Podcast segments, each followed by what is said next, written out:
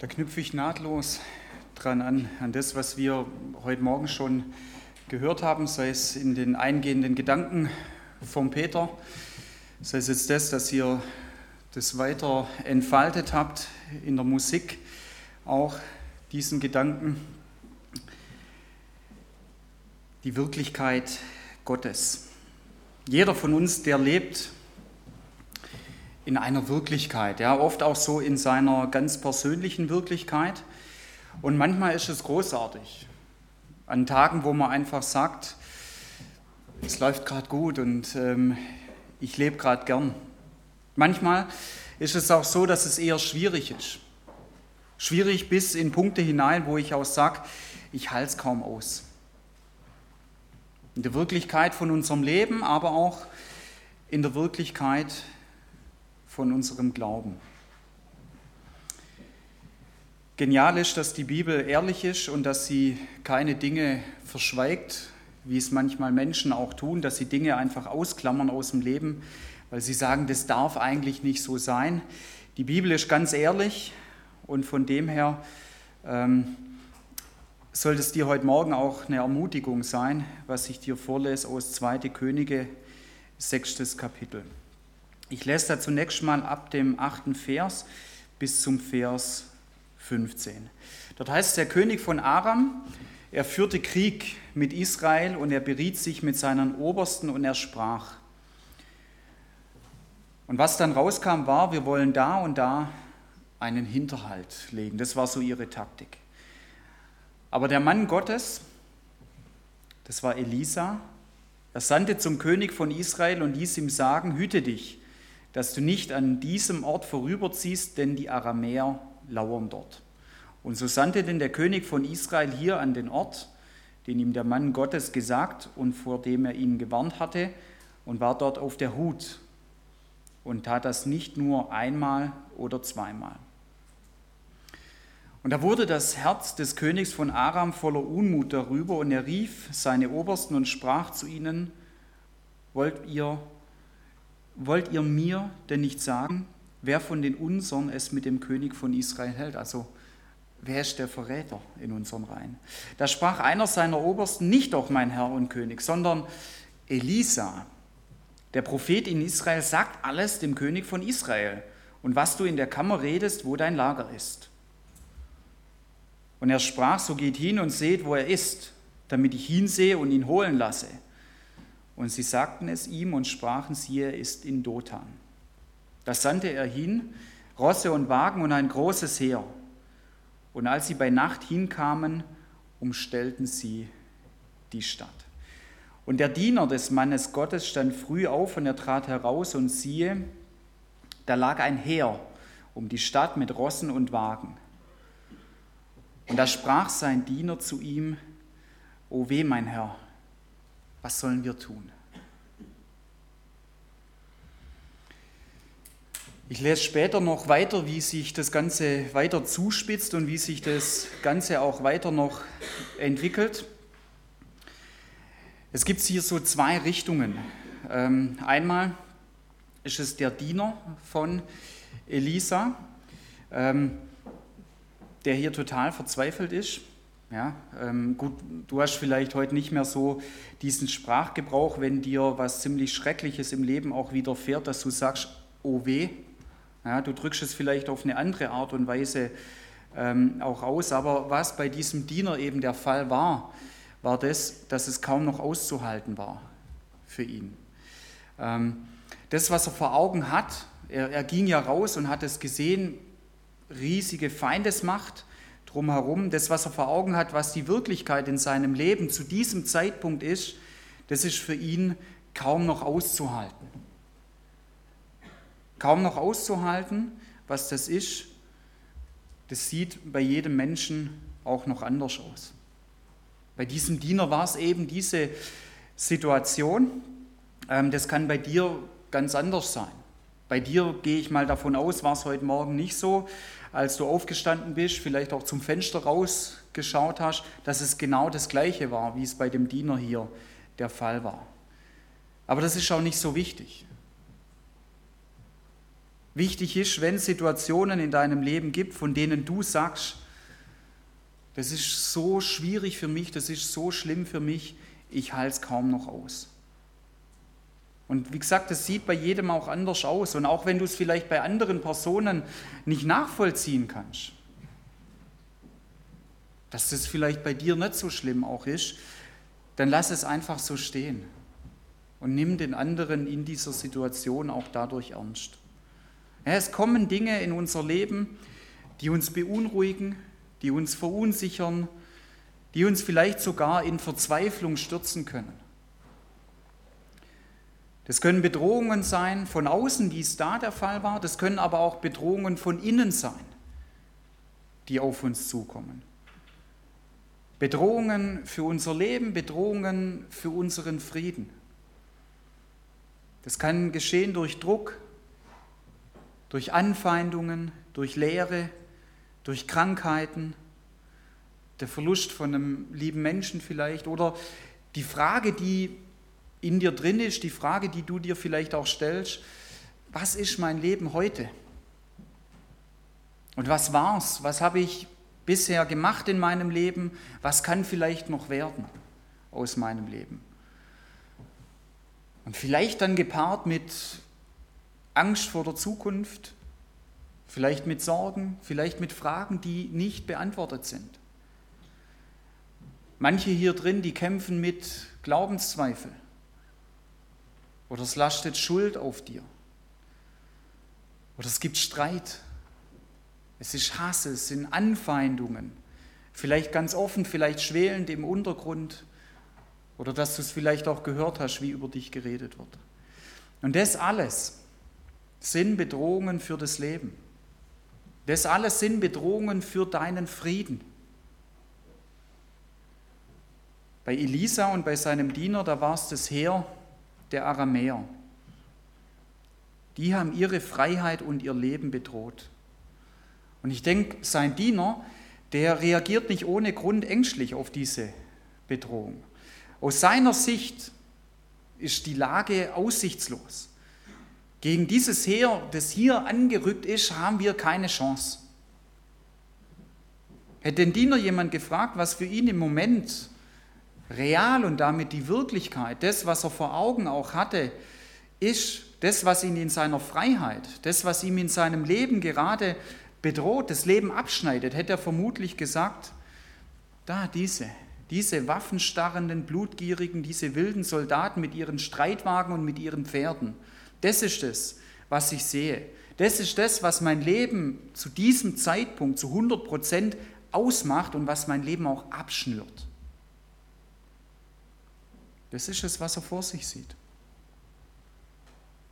Dann vielleicht auch das Trampeln der Hufe, vielleicht das Kriegsgeschrei, vielleicht das Zittern des Bodens unter den eisenbewehrten Rädern der Streitwagen.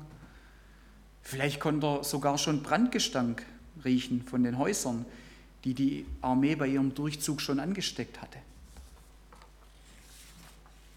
Das ist die Wirklichkeit. Und es sieht bei jedem anders aus. Die Wirklichkeit, was du hörst, was du siehst, was du riechst, was in der Luft liegt, was du empfindest. Und verzweifelt fragt dann der Diener seinen Elisa, was sollen wir tun? Was sollen wir tun angesichts der Probleme, der Probleme, die vor unserem Gesicht stehen, der Probleme, die uns auch ins Gesicht geschrieben sind? Und es hilft nichts darüber zu schweigen, wie es vielleicht auch manche Menschen machen, sich in heuchlerischer Demut was vorzumachen, die Realität auszuklammern. Es gibt bestimmte Leute, denen geht es immer gut. Die haben immer eine Floskel auf den Lippen. Die haben keine Probleme. Das einzige Problem, was die haben, ist, dass sie nicht ehrlich sind und sich und andere belügen, aber sonst haben sie keine Probleme. Christsein hat nichts damit zu tun, keine Schwierigkeiten zu haben. Christsein hat damit zu tun, ehrlich zu sein, vor sich und vor anderen. Und Probleme gehören zu unserem Leben. Totschweigen bringt nichts. Sie zu ignorieren, die Augen zumachen, wie so ein kleines Kind manchmal, gell, das sich dann die Hände vors Gesicht auch hält und hofft, wenn ich die Hände wieder wegtue, dann ist alles gut. Das hilft in den meisten Situationen nichts. Und eine Hilfe ist, wenn du dann Leute an deiner Seite hast, wie hier dieser Diener, den Elisa, die dir beistehen. Und Beistand, das ist mehr wie Kopf hoch, Zähne zusammenbeißen. Das musst du eben aushalten, da musst du eben durch, stell dich nicht so an oder vielleicht ein floskelhaftes, der Herr hilft, ja, und dann dreht man sich um und lässt den anderen mit seinen Schwierigkeiten allein, obwohl man vielleicht auch ganz genau weiß, hier könnte ich helfen. Hier könnte ich helfen durch eine Ermutigung, vielleicht durch ein Gebet, hier könnte ich helfen, vielleicht auch finanziell. Es ist gut, wenn wir, Seite, äh, wenn wir Leute an unserer Seite haben. Und unser Verband, der sagt in seinen Grundsätzen, zitiere ich mal aus, aus denen, wir wollen, dass jedes Gemeindeglied Gemeinschaft in einer kleinen Zelle auf freundschaftlicher Ebene erlebt. Diese kleinen Gruppen haben die große Verheißung von Jesus, wo zwei oder drei versammelt sind in meinem Namen, da bin ich mitten unter ihnen. Matthäus 18, 20. Im verbindlichen Miteinander kann Ermutigung, Unterstützung und Korrektur geschehen. Und mach genau das. Geh in eine Kleingruppe oder fang eine, fang eine Kleingruppe an oder versuch die Kleingruppe, in der du bist, in diese Richtung auch zu gestalten. Wenn du dazu Fragen hast, kannst du gern auf mich zukommen und ich helfe dir weiter. Wisst ihr, die Vorstellung, dass sich Gemeinschaft, Ermutigung, Unterstützung und Korrektur jetzt zum Beispiel nur auf den Pastor zentriert, das ist unbiblisch. Es steht nirgends in der Bibel drin. Und es wird daher zu Recht von unserem Verband nicht gefördert. Im Gegenteil. Ja, sie, sie sagen, wir wollen Kleingruppenarbeit fördern. Wir wollen, dass du in der Kleingruppe zuerst Gemeinschaft erlebst. Und wir wollen, dass du in der Gemeinschaft zuerst Ermutigung, Unterstützung und wo es auch nötig ist, Korrektur erlebst. Gemeinschaft jetzt mit mir, Ermutigung und Unterstützung durch mich oder Korrektur auch durch mich, das ist nicht mehr wert als von jedem anderen Christen. Es ist kein Ansehen der Person vor Gott. Das steht in Römer 2, Vers 11. Es ist kein Ansehen der Person vor Gott, das steht in Epheser 6, Vers 9. Es ist kein Ansehen der Person vor Gott, das steht in Kolosser 3, Vers 25. Es ist kein Ansehen der Person vor Gott, das steht in Jakobus 2, Vers 1. Es ist kein Ansehen der Person vor Gott, das steht in 1. Petrus 1, Vers 17. Ich glaube, nicht zu Unrecht hat Gott es fünfmal ins Neue Testament schreiben lassen, weil wir Menschen oft dort Unterschiede auch machen. Aber Jesus hat aufgehört mit diesen Unterschieden und er hat diese Unterschiede ausgeräumt. Und es tut Gott weh, wenn Gemeinschaft, Ermutigung, Unterstützung und Korrektur auf die Art und Weise auch abgewertet wird, dass man sagt, manche Personen zählen mehr als andere. Wenn du Gottes Denkweise hier respektierst und annimmst, da wird Gott dich segnen.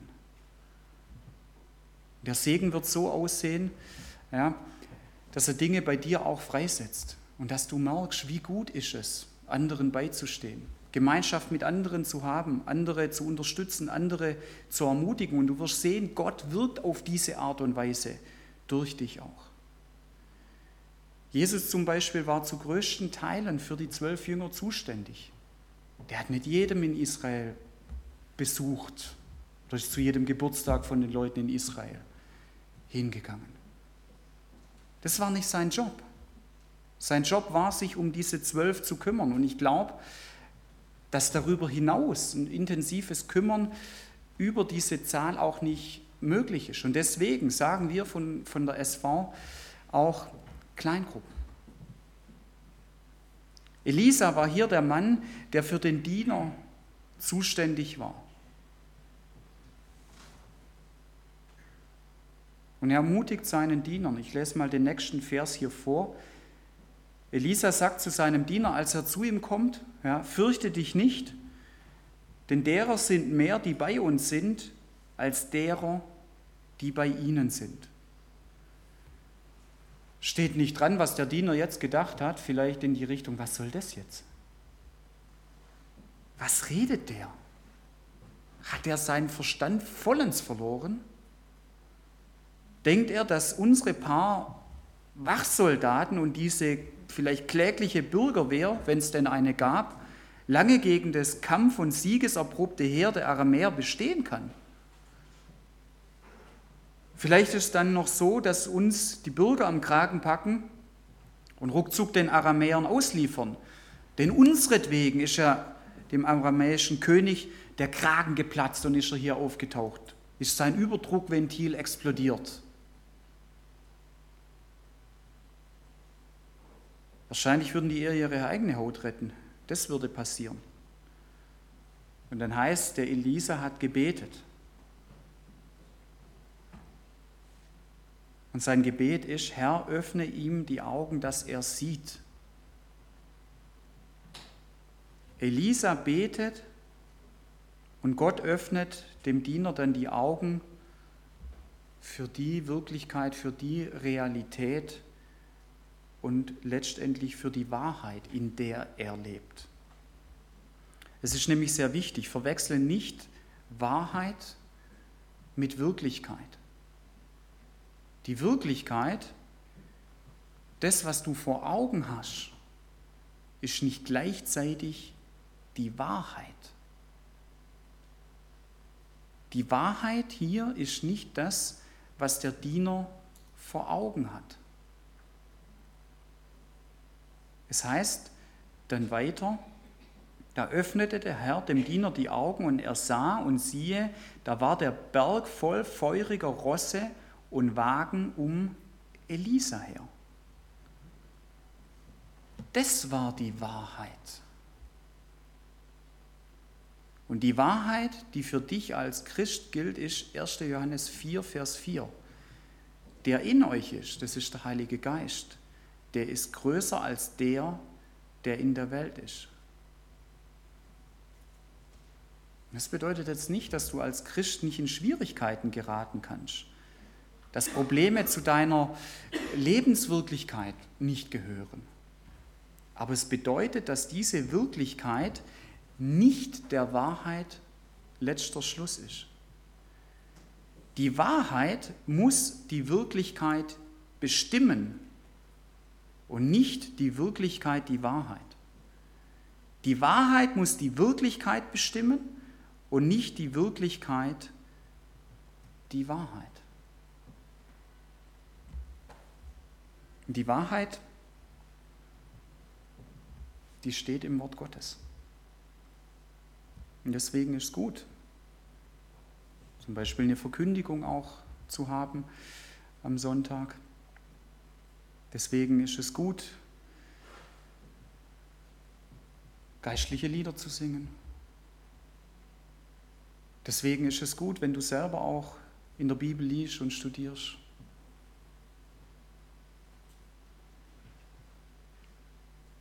Und wenn du das selber machst, dann lies immer die Zusammenhänge und greif dir nicht einzelne Verse raus, sondern lies die Zusammenhänge, weil dann wirst du auch verstehen, wie es Gott gemeint hat. Und dann wird es auch nicht so sein, dass falsche Vorstellungen in dein Denken reinkommen oder dass falsche Vorstellungen, die in deinem Denken drin sind, dass die rausgehen. Ja? Ich habe heute Morgen diese eine Vorstellung auch genannt, dass man Unterschiede macht von Personen. Das steht nicht in der Bibel drin und das ist nicht die Wahrheit Gottes. Die Wahrheit muss die Wirklichkeit bestimmen und nicht die Wirklichkeit die Wahrheit. Der Paulus, der kam dadurch zu einer inneren Unabhängigkeit. Er hat in seinem Leben auch Schwierigkeiten und Probleme, Anfeindungen und Angriffe gehabt. Er hat einiges darüber auch in der Bibel geschrieben, aber er sagt in Philipper 4, Vers 4, ich kann alles durch den, der mich mächtig macht. Und gerade davor beschreibt er das auch so. Es gab diese Zeiten in meinem Leben und es gab die anderen Zeiten auch in meinem Leben. Aber ich kann alles durch den, der mich mächtig macht, stark macht, kraftvoll macht, Jesus. Und das entbindet nicht davon, zu helfen oder es in eine Richtung so auszudrücken, Kopf hoch, Zähne zusammenbeißen oder das muss eben aushalten oder so dieses Floskelhafte, der Herr hilft und dann dreht man sich um und lässt den anderen stehen und mit seinen Schwierigkeiten allein. Das in diese Richtung zu praktizieren. Aber es schafft eine innere Unabhängigkeit, wenn einem eben das eben genannte auch begegnet. Und das hat Paulus auch so erlebt. Dass manche Leute in den Gemeinden genau auch gewusst haben, wie kann man ihm helfen, aber dass sie ihm nicht geholfen haben. Und es ist gut, dann diese innere Unabhängigkeit zu erlangen. Und bei den Wegen durchs finstere Todestal, Psalm 23, da geht er an meiner Seite, da geht er an deiner Seite.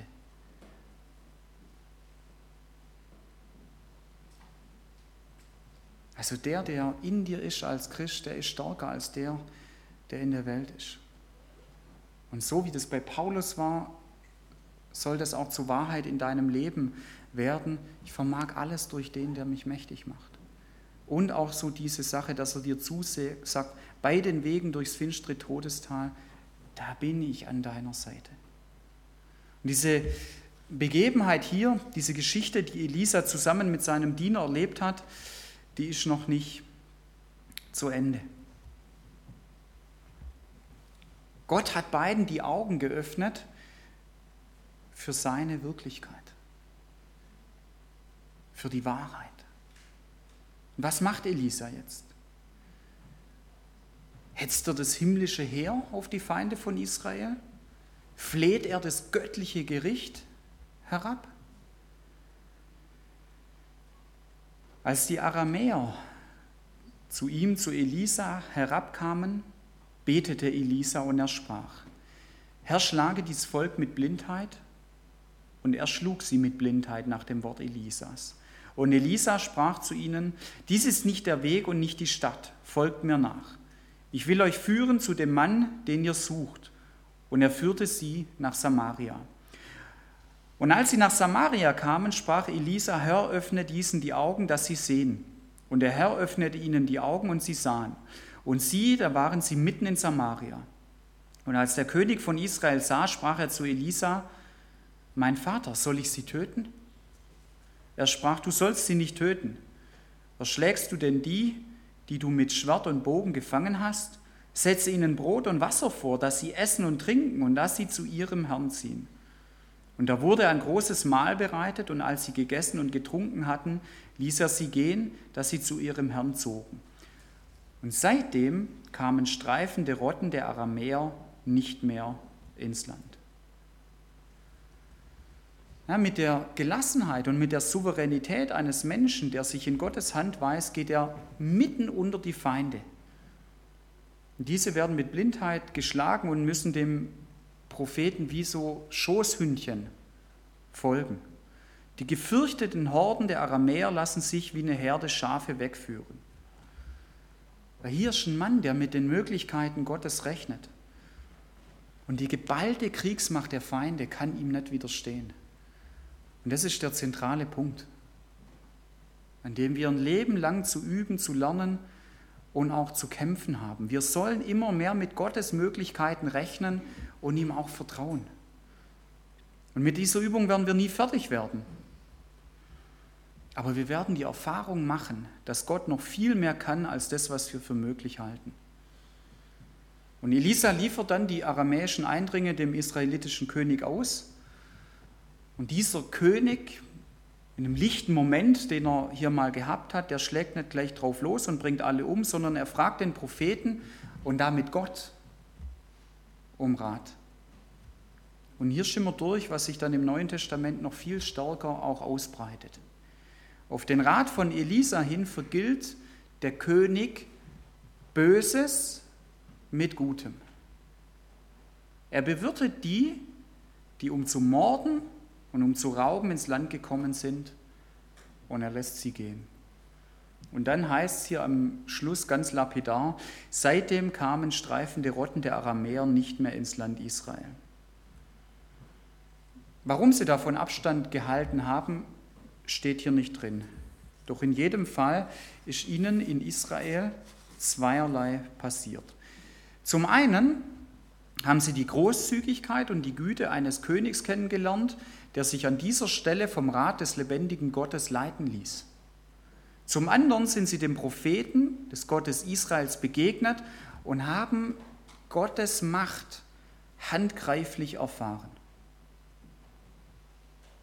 Diese Begebenheit, diese Geschichte, die handelt sehr viel vom Sehen und das kannst du aufs innere Sehen übertragen. Da ist ein Diener, dem die Augen für die Wirklichkeit Gottes geöffnet werden.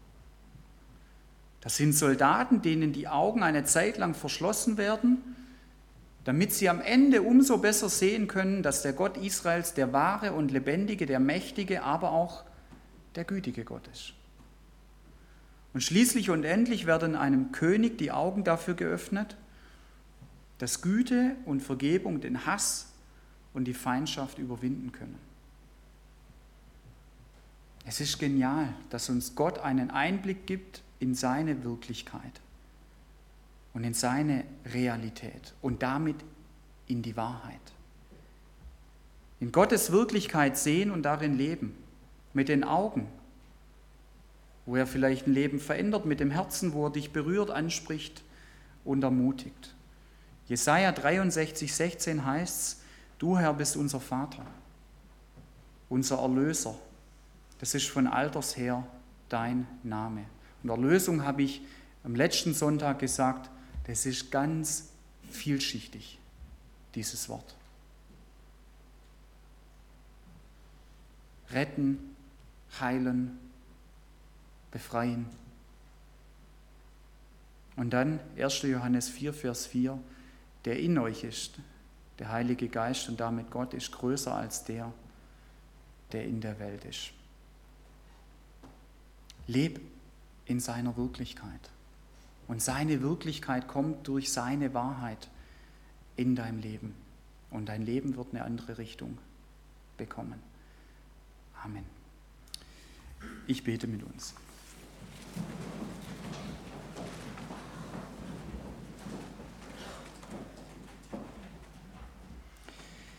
Vielen Dank, Vater, dass du uns die Wahrheit gesandt hast, deinen Sohn. Und vielen Dank, dass in jedem Christen dein Geist ist, der uns in alle Wahrheit führen wird. Vielen Dank, dass wir auch dein Wort haben und dass dein Wort auch die Wahrheit ist, weil du selber bist. Und Herr, nicht immer was unsere Wirklichkeit ist, was wir vor Augen haben, was in unserem Kopf ist, was in unserem Denken ist, ist die Wahrheit. Und danke, Herr, dass du unsere Wirklichkeit durch deine Wahrheit prägen und auch verändern möchtest. Und ich bitte dich, Herr, dass du uns an den Punkten, wo wir es heute Morgen dringend nötig haben, auch eine Veränderung und eine Befreiung auch schenkst. Ich danke dir, Herr, für diese großartige Ermutigung, die du uns hier gibst, durch diese Begebenheit von Elisa. Und ich bitte dich, Herr, dass du uns die Augen dafür öffnest und dass du unser Herz dafür öffnest, was die Wahrheit ist und was letztendlich deine Wirklichkeit auch ist. Ich bitte dich, Herr, dass es freigesetzt wird in unserem Leben, was du in uns reingelegt hast. Ich bitte dich, Herr, dass an den Punkten, wo wir das auch brauchen, dass deine Wahrheit zu unserer Wahrheit und damit Wirklichkeit auch wird. Und Herr, vielen Dank, dass du in uns bist. Vielen Dank, dass du an unserer Seite auch bist. Vielen Dank, dass du unser Erlöser bist. Amen.